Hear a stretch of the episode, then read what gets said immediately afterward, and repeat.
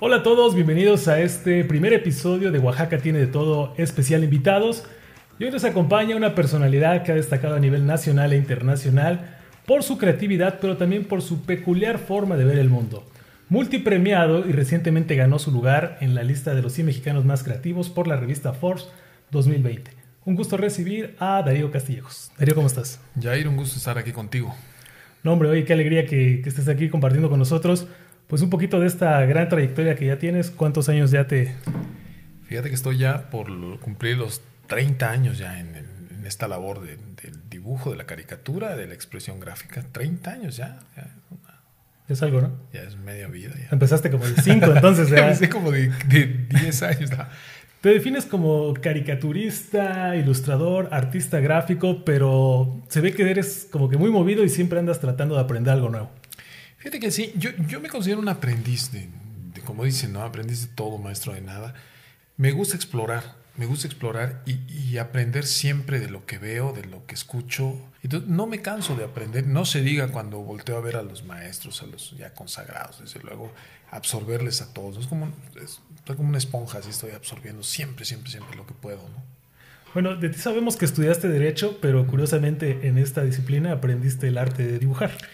Sí, bueno, yo, yo dibujaba desde, desde, niño, desde muy niño, este, como muchos, este, sobre todo en Oaxaca, ¿no? Me acuerdo que en la prepa hice una, hice un cuaderno, yo volteo el cuaderno y hago toda una galería. Entonces, los maestros siempre tienen apodos en México, ¿no? Entonces de repente estaba el maestro del polillita, estaba, este, teníamos una maestra que le decían la pescada, y tenemos, bueno, a lo mejor me están oyendo, no se van a enojar. Un saludo, Entonces, este, y el comanche y todo. Entonces. Pero ya era así este, exagerado, tal cual, o, era nada más una no, representación. No, no, eran, eran, caricaturas. O sea, bueno, no, no tenían a lo mejor la deformación que después fui practicando, pero sí, por ejemplo, tenían, este, era, eran como fusiones, ¿no? Eran, este, con cuerpo de animales o de ah. insectos y con las cabezas de los maestros. Entonces era la botana, ¿no? De repente yo no fui en la prepa un alumno brillante y, y, cuando pues terminaban las clases o a media clase entre cambio de maestro, yo rotaba este cuaderno. Entonces oía las carcajadas de todos y para mí era como una... Pues, sí, un incentivo. un incentivo, porque yo decía, pues a lo mejor me tronó, pero pues ya cuando menos Se me. La, me la pasé bien en su clase, ¿no? Riéndome. Y, y muchos co y, compartían el gusto. ¿Y no, te, no lo cacharon? O sea, no cacharon el papel no, y dijeron, ¿quién hizo esto? Y después me enteré que tres ciclos después seguía el cuaderno todavía por ahí. Pero desapareció, nunca más supe de eso. La última noticia la tuve cuatro o cinco años después de salir de la prepa y ya no supe más qué pasó. Si por ahí alguien lo tiene, pues ya... Sáquelo. Ya que Ahora lo es cuando. que lo saque. Ahorita que decías esto de niño, fíjate que de niño, yo no, yo no tuve. Mi primer acercamiento a los cómics no fue como tal con los cómics, sino con unos libros que tenía mi papá que igual este, pues posiblemente tú, tú hayas eh, visto. Sí. Y eran estos, ¿no? Los, ah, claro, los no? clásicos de Ríos, claro, ¿no? Y eran, claro. pues para mí, entretenidos porque tenía una forma sí. tan especial de contar el maestro. Sí. No sé si tú alguna vez tuviste la oportunidad de... En, en la universidad empecé a leer a Ríos. Y entonces empecé a leer pues, La Panza es primero, este, Cuba para principiantes. Y un libro que me marcó muchísimo fue uno que se llama El arte irrespetuoso y este, la caricatura en México, algo así. Entonces, eh, y la vida de cuadritos. Entonces, esos tres libros a mí me marcaron mucho porque eran manuales para, para, para hacer historieta, para dibujar y además manuales para conocer la historia de la caricatura a nivel mundial. Y, este, y me enamoré de esos, de esos este, libros. Y la anécdota se completó cuando yo tuve oportunidad de conocer a Ríos, porque Ríos viene a Oaxaca a vivir. Y entonces, bueno, él me dijo que venía a morir a Oaxaca. Entonces, este, eh, resulta que yo le ayudo a conseguir un espacio para que él pudiera vivir junto con su esposa y su hija. Y eh, esa media cuadra de mi estudio. Pero a veces llegaba en el día y me decía, oye, veo que solamente tienes 10 libros, ¿no? De sus 100. De, de, no, pues es que tiene más de 100. Entonces, y decía yo, sí, es que no he comprado todos, pero los voy a ir comprando, no te preocupes. Ah, bueno, entonces se iba y al otro día llegaba con un tambache de unos 15, 20 libros y me decía, estos vi que te faltan. Y bueno, me los regalaba, ¿no? Y además lo chido era que me los dedicaba, ¿no? Pero, pero de unas dedicatorias que después te voy a enseñar, pero chuscas, pues, o sea, burlándose y demás, ¿no? Y, y después se iba y regresaba con más. Y me trajo ediciones, por ejemplo, de sus libros en japonés, por ejemplo, que es una cosa muy bonita, ¿no? Y libros que eran muy raros. Y con el tiempo tuve oportunidad de hacer un libro con él, de retomar una edición que él había, este, de un libro que se llama Aguas con el agua. Donde participa incluso el maestro el Toledo. maestro Toledo, desde luego, con una, una imagen ahí en la, en la contraportada. Y, y, me dice, vamos a hacerlo. Entonces, pues, pa, imagínate el sueño de los dibujantes, pues, trabajar, le, leer a Ríos, pero trabajar con él, pues es, una, es un, un, extra, un pilón, ¿no? Y lo que me sorprendía de él era que estaba alrededor de los 80 años y tenía la inquietud de un chamaco, así, de un niño. Sobre todo la, la habilidad que tenía el maestro Ríos de, de hablarte de cualquier tema, ¿no? ¿no? O sea, te, lo mismo te podía decir la historia de la Coca-Cola que enfocarse sí, no, a un y, tema muy pesado, ¿no? Y además con humor, ¿eh? Con humor. Ahí me cotorreaba. Yo, por ejemplo, recuerdo que yo no soy muy bueno para los albures, ¿no? Por ejemplo, entonces a mí me agarraba de botana, pues, ¿no? Entonces me decía, y se reía de repente y yo le decía, ¿qué, qué, qué pasó? Entonces, es que eres muy fácil de alburear, me decían. Entonces me, me, acababa, ¿no? En YouTube hay una, una conferencia que Darío dio a unos chicos de la WAPJO, mm. en el ICE WAPJO, en, en el 2017 sí, creo sí, que es. Sí, sí, y la conferencia se llama A Cartón Quitado. A Cartón Quitado, sí. Y la verdad que, que parece un show de comedia tu, tu, tu conferencia. es que fíjate que a veces mi, mi esposa me dice, oye, tú eres caricaturista, pero te entrevistan y, y, me decía, otro colega me decía Manjarres, ¿no? Me decía, es que te entrevistan y pareces cura, ¿no? Pareces predicador ahí, o sea, relájate, ¿no?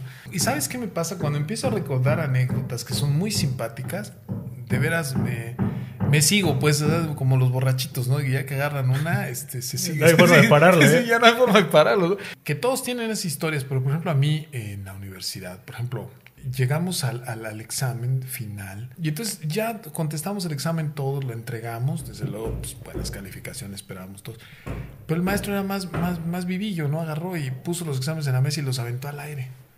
Entonces dijo, los que caigan en la mesa están aprobados y los que están en el suelo extraordinario. Entonces tú estabas pidiendo... Soplándole para que cayera. Sí, soplándole, pidiendo a todos los santos para que cayera. Y el mío cayó en, este, en el escritorio, por eso pues aprobé Derecho Procesal Civil. Que si no. Que si no, sería yo un guisachero. sí. no, pero este, y entonces esas cosas, esas cosas son cómicas, pues, que, y, y son una desgracia, digo, si hablamos del aspecto educativo. Pero son cosas que me parecieron muy chuscas, ¿no? Pero lo tienes como, como de, ah, me acordé de esto y lo notas, como para hacer después un librito así de vivencias. Fíjate que sí se me ha antojado, ¿eh? Hacer como un diario, así como el diario de Greg, una cosa así, este. Pero sería medio. Mira, el diario de Greg son 13 libros, creo, ¿no? Sí, Entonces... no, aquí se, yo creo que sí sale para 13 libros con todo lo que he visto, pero este. Pero sería de humor muy negro, ¿no? O sea. De hecho, cuando yo estoy sentado, yo creo que un caricaturista que no critica un personaje es porque no le interesa en absoluto. Y si lo critica es porque tiene un interés en su gestión. O sea, los políticos en ese, en ese sentido deberían de agradecer la crítica y, algo muy importante, saberla capitalizar, que ahí creo que casi nadie la sabe capitalizar. Eso que mencionas es, es pues interesante, ¿no? Porque uno, cualquiera puede criticar, pero no sí. cualquiera puede darle un, un mensaje o, o reflexionar al, al, espectador. Y tú ves la caricatura y sabes que estás mandando un doble mensaje, ¿no? Sí. Tal vez ahí es donde está la, la, diferencia, ¿no? Entre los que son buenos y los que nada más se dedican a criticar por, por criticar, ¿no? La forma más fácil a veces de resolver un dibujo es poniéndole un texto. Y a mí no me gusta porque es, se me hace como esta como esta premisa de, de, de, explicar el chiste, ¿no? Y una, un chiste explicado, pues, lo matas, ¿no? Pues lo matas, ¿no? Es, eh, claro que sí. Eh, acabas de ganar en, en Portugal el, el, segundo lugar en, la, en el WordPress Cartoon. Uh -huh. Y bueno, me, me gustaría que, que, vieras un pequeño clip. Uh, Osmani, vamos uh, atribuir o segundo prémio, uh, o segundo lugar da categoria de caricatura. Vamos a isto? Vamos. E o vencedor é. No segundo lugar do prémio da categoria de caricatura uh -huh. é. Darío, Ajá. de México. Darío Castillejos Lascares. O cartoon, o cartoon vencedor uh, foi publicado uh, no jornal online Mundiário da Corunha uh, e chama-se simplesmente Jair Bolsonaro, com esta ótima técnica de depilação que, como sabemos, está a correr muito bem para a Amazônia. Para nosotros los dibujantes ha sido una especie de doble confinamiento porque de por sí nuestra actividad se limita al pequeño espacio de nuestra mesa de dibujo. Pero es allí donde se construyen los mejores sueños y reflexiones a través de los trazos. Eh, y eso es precisamente lo que estoy viviendo hoy con ustedes, un sueño.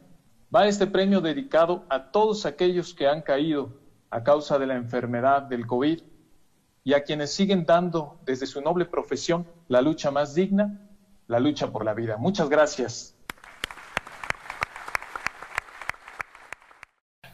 Es una satisfacción, desde luego, eso fue. Fíjate que ese premio es un premio soñado por muchos dibujantes, este es así como el Oscar, ¿no? De la caricatura, porque es, es muy difícil además este, ganarlo. Tuve oportunidad hace como cinco años de ganar una mención honorífica en ese, en ese mismo premio, pero bueno, pues no se compara. Estar entre los premiados y además pelear por el Grand Prix es, este, es, una, es un sueño cumplido, la verdad. Bueno, con, con, esta charla que tenemos, uno se da cuenta el, el por qué también eh, te ganaste este sitio entre los 100 mexicanos más creativos por la revista Forbes. Y, y bueno, a veces eh, pareciera que la gente no dimensiona, ¿no? Para ti, ¿qué representa estar ya en este top? Voy a, voy a, compartirles tal vez algunos nombres de quienes aparecen en esta lista. Isabel Sánchez, escultora, eh, Emanuel Chivo Lubeski, director de fotografía, Yalitza Aparicio, actriz y activista, Alondra de la Parra, en fin, ¿no? Hay de todo. Y, el que un oaxaqueño esté ahí, ¿qué, te hace sentir?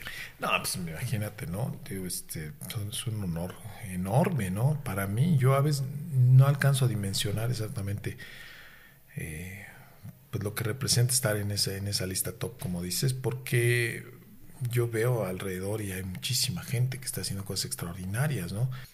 Pero es un reconocimiento que, a mí me, me, estimula, me inspira eh, y, que me dicta también pues que, que, el trabajo se está haciendo bien, o sea, que, que lo están viendo estas, eh, a distintos niveles, que que se está difundiendo. A mí, me da mucho gusto, por ejemplo, cuando me escriben ¿no? de Francia y me dicen, oye, hoy abrí el Le Monde y está tu dibujo ahí en, por, en la página editorial, imagínate, o vi Courier International, o vi La Temp, o vi eh, en Estados Unidos el periódico La Nación, este o vi este el New York Times, ¿no?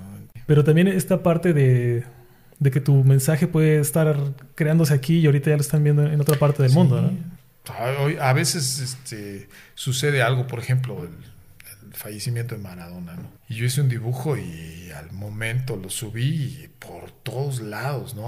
Hubo otro que se volvió viral, a lo mejor lo viste uno que, pues anunciaron que ya venían las vacunas a México, entonces yo puse a toda la gente como bajándose el pantalón y este y con las nachas al aire así todos levantaron la mano a mí a mí a mí a mí y una lluvia de vacunas no bueno lo increíble fue que me escribieron de Francia por ejemplo y le hicieron una postal de año nuevo. Entonces pusieron bienvenido 2021 entre todas las nachas ahí este y a mí me dio mucha risa porque lo volvieron de ver una postal que se envió miles y miles y miles de veces en Europa y este pues el menos enterado hasta ese momento era yo, ¿no? Pero ya, ya estaban deseando Año Nuevo con las nachas que dibujé, claro, no las mías. ¿no? ¿Hasta dónde exportas nuestro producto? Sí, Gracias, Darío. Producto nacional.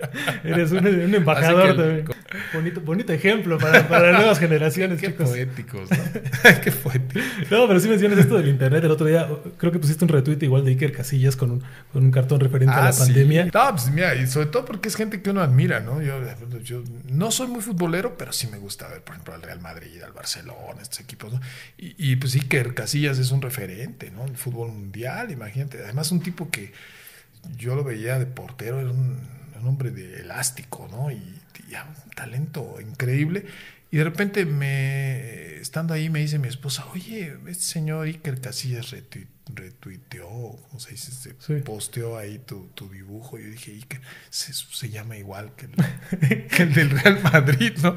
Y sí, después le escribí y le dije, oye, Iker, muchas gracias. Y ya me dijo, no, hombre, de nada, ¿no?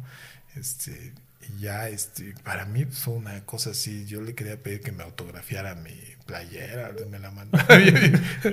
Pero nada, bueno, es, es, una satisfacción, ¿no? Digo, es una cosa que. De esas pequeñas perlitas que disfrutas. Sí, ¿no? son esas cosas como que uno dice, ay, qué padre, lo voy a compartir, porque pues oye, muchos les dio gusto también, y dicen, no, yo también lo admiro, ¿no? cuando viene a la casa y todo ayudas algo. ¿no? Una cascarita aquí. Cuando es una cascarita, algo así. No, pues si algún día este se, se digna ahí, pues este Ahí está la invitación. ahí está la invitación. Ahí está la reta para que Ahí se motive, Ahí está güey. la reta para echarla ahí con los de Etla, para que agarre, sepa, sepa lo que es este, de dónde, qué lado más cala Exactamente, para que, para que conozca el nivel. para que conozca el nivel, ¿no? Mira, Darío, Oaxaca tiene de todo y queremos conocer eh, qué te gusta de esta lista de, de cosas que te voy a mencionar. Responde lo primero que se te antoje. Sale ¿Chocolate de agua o chocolate de leche? de agua. ¿Pan dulce o pan de yema? Los dos, pero el de yema, me quedo con el de yema. ¿Tlayudas o blandas? La ayudas. ¿Tasajo o cecina? Hijo, tasajo. ¿Salsa o chiles? Pues fíjate que en la lista me gusta todo lo que estás poniendo, pues somos retragones, pero si hay que este, elegir unos chiles. Una Eh. ¿Bar o cafetería? Bar o ca- cafetería, no, sí. Bueno, no, fíjate que también es que, nosotros nos inspiramos de lo que vemos. Entonces un día me llevaron unos, caricaturistas. Los caricaturistas por lo general son muy bohemios, ¿no? Yo soy como el, mal ejemplo ahí, ¿no? Pero este, me llevaron a un, ba- a un bar. No sé si tú lo has de conocer, pero en la Ciudad de México se llama Salón Victoria, creo. De antaño. ¡Puf! Y entonces yo estaba fascinado mientras estaban en, este, en- empinándose sus frías. Yo estaba comiendo una botana, pero yo, yo, yo decía, yo quiero sentarme en un rincón que nadie me moleste a dibujar, porque eran unas escenas. La atmósfera, ¿no? tss, O sea, yo vi esas escenas en las películas de, del México de Sí, sí, hace sí. muchos años, ¿no? Que llegaba. Y había un señor que llegó con unas muchachas como de. Bueno, a él sí le sacaban como un metro, ¿no? Era un chaparrito así trajeado. Y se ve que ya iba bien fumigado porque se sentó y les hablaba. Y de repente se para a bailar. Pero era, haz de cuenta, ver al resortes bailar. Y ellas pues se morían ¿Y- de la- ¿Iba así de, de Pachuquín también? o- de Pachuquín, de Pachuquín, y llevaba dos muchachonas. Y este, y yo estaba fascinado viendo, porque yo hasta pensé que estaban filmando una película. Entonces, este, esos lugares me, me gustan mucho, fíjate. Pero vaya a verlos, claro. Y finalmente, ¿Toledo o Morales? Conozco bien, bien el trabajo de los dos, pero me quedo con el maestro Toledo. Toledo era, era increíble, era multifacético, era un genio en toda la extensión de la palabra. Toledo era eso y, y más. Este, yo tuve también una amistad con el maestro y, este, y las ocasiones que platicamos, algo que me llamó mucho la atención es que el sueño de Toledo, según él me decía, era ser caricaturista. Ser cari- Y me dijo, después voy a ir a preguntar, pero me dijo, tengo unas caricaturas por ahí guardadas, mis primeras caricaturas, y, y te las voy a enseñar. Entonces, este, sí, ¿cómo no? Y me dijo que me iba a mostrar, pero que le daban mucha pena, ¿no? Porque eran muy malas. las- Pero pues, a mí me encantaría verlas, voy a ir a verlas algún día. Porque él quiso ser caricaturista y dice que fracasó en el intento y por eso volvió pintor. Qué bueno que fracasó en el intento, porque si ¿no? si no, hubiera sido este. Y yo, pues copiándole la fórmula, yo estoy haciendo ya, este, ya hace un rato pintura, grabado, todo esto, porque me encanta. Todo lo que sea la expresión gráfica me fascina. Darío, pues muy agradecidos de, tu visita. Eh, por último, tus redes, ¿dónde podemos aprender más de ti? ¿Viene algún proyecto, algún taller? Sí, mira, tenemos varios proyectos este año en redes. Yo creo que los vamos a dar a conocer. Y este, y bueno, mi página, tengo una página ya en línea donde pueden ver el trabajo y también comprar algún trabajo si les interesa. Es www.dariocastillejos.com. En Facebook estoy también como Darío Castillejos. En Twitter estoy como arroba Darío Monero. Igual en Instagram arroba Darío Monero. Ahí estamos a la orden. No, pues sin duda ha sido pues bastante rico el chisme que No, echamos hombre, hoy. buenísimo. Y cuando puede gustes. extender ahí horas. No, y, y agradecidos de que hayas eh, aceptado la invitación y sobre todo ser el, el padrino de esta nueva sección. Hombre, qué padre. Y tenemos esto- un, detalle- un detallito para ti. Híjole. Ojalá, no, ojalá te guste y pues de tu un recuerdo de tu visita. de, de café. No, hombre, muchas gracias. Oaxaca tiene todo. Oye, además, oh, oye, tiene además la caricatura aquí de a Bolsonaro. Imagínate tomar café mientras ves a Bolsonaro. La, la clásica, la polémica de depilación. La depilación brasileira, oye, qué padre. Muchas gracias, Jair, que me siento honrado de estar aquí contigo, agradecido desde luego y pues desearles que pues, todo el éxito al proyecto que tienes, que la verdad está muy, muy bonito. Me enseñas unas cápsulas hace rato y creo que Oaxaca tiene futuro en eso, en, en, en la proyección que su mismo talento haga, ¿no? Y no este y no precisamente depender de otras de otras este de otras cuestiones más. El talento aquí se da solo y la gente brilla por lo que es, ¿no? Así que felicidades, Jair. Muchas gracias. Felicidades. Y bueno, gracias a todos ustedes. Gracias. Soy eh, Jair García y bueno, como dice la canción, la vida es un juego, nada es para siempre, disfruten jugar.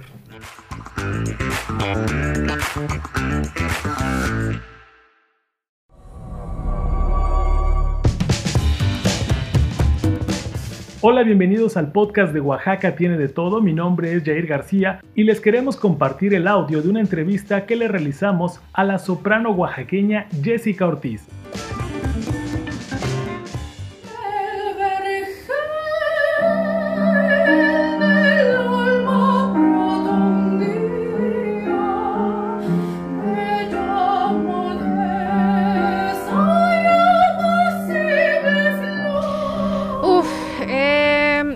Carrera un poco complicada en el sentido de que necesita muchísima preparación y mucha disciplina y a veces la preparación no la puedes encontrar aquí en México.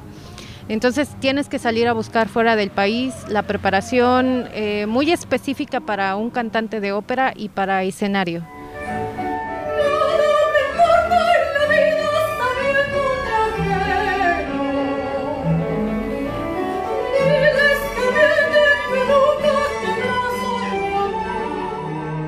Fíjate que yo tomé, he tomado cursos alrededor de varios países. He tomado un curso, por ejemplo, en Tucson, Arizona. He, esta- he estado también en Italia. He estado también en Alemania, por ejemplo, siempre pues en busca de más preparación.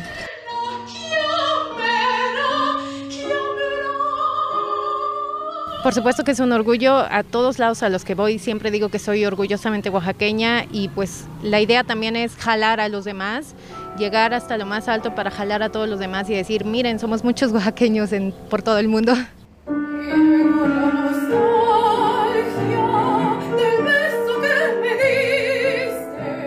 Fíjate que yo canto desde niña, eh, sin embargo a los 15 años conocí la ópera y me enamoré de la ópera y fue cuando dije, yo quiero hacer esto por toda mi vida.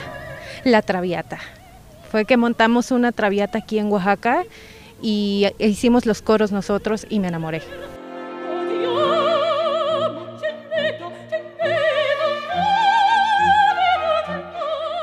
Si tienes dos cuerdas vocales, por supuesto que puedes cantar y todos nacemos con dos cuerdas vocales. Lo único que se necesita es mucha constancia, mucha disciplina y preparación constante.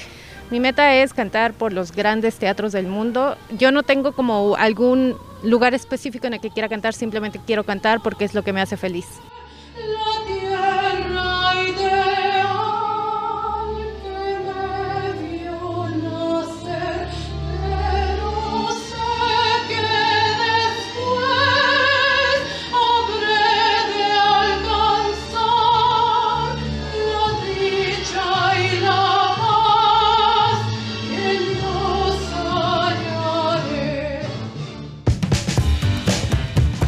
Esto fue un audio de prueba. Próximamente comenzaremos la primera temporada del podcast Oaxaca tiene de todo. Si deseas ver el video lo puedes consultar en nuestro Facebook Oaxaca tiene de todo.